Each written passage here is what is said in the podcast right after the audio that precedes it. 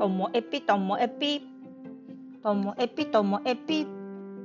面白から真面目までサクッと聞ける独り言ラジオともえぴ。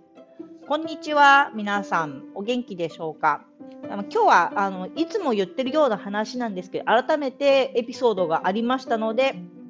こんな話です。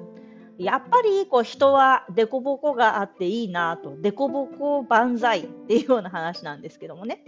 えっと、これは私のあの放課後 PP、いつも話題にする放課後プレイプログラミングの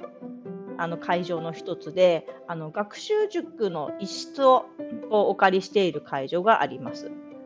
そこで、まあ、子どもたち、小学校2年生から5年生の子と一緒にプログラミングとか遊びをやってるんですけど、最近、あの折り紙が流行ってまして、折り紙で皆さん、みんなでいろいろ折るんですけど、私、基本折り紙苦手なんですね。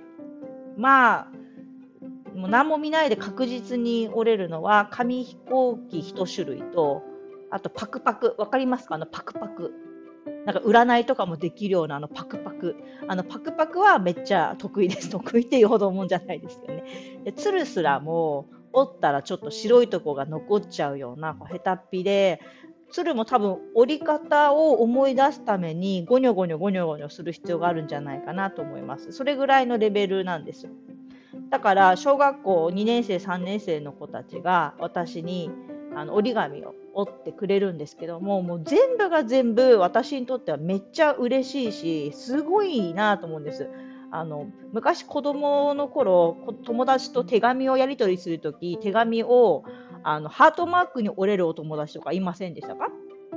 やもうその小学2、3年生の子もそうやってハートマークを折って私にくれるんですよね。で、1個のやつがなんかピンクで嬉しかったから超可愛いねって言ったら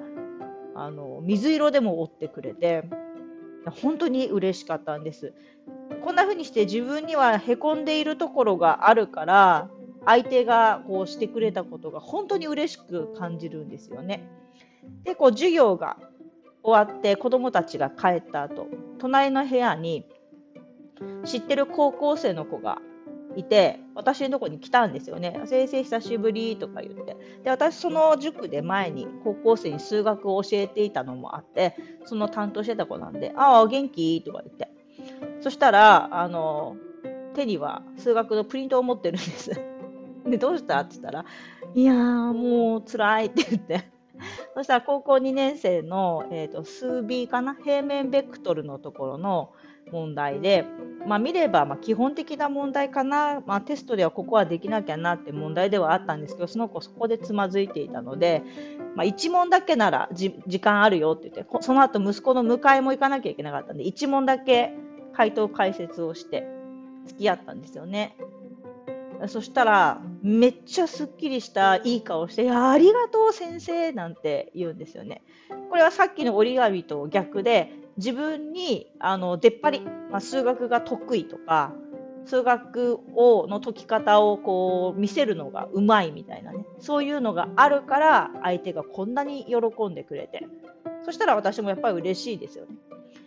こんな風にしてお互い自分の凸凹を埋め合える仲間とか、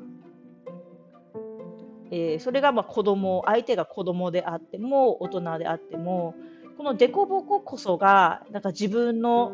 誇りってやっぱり思えるんですよね。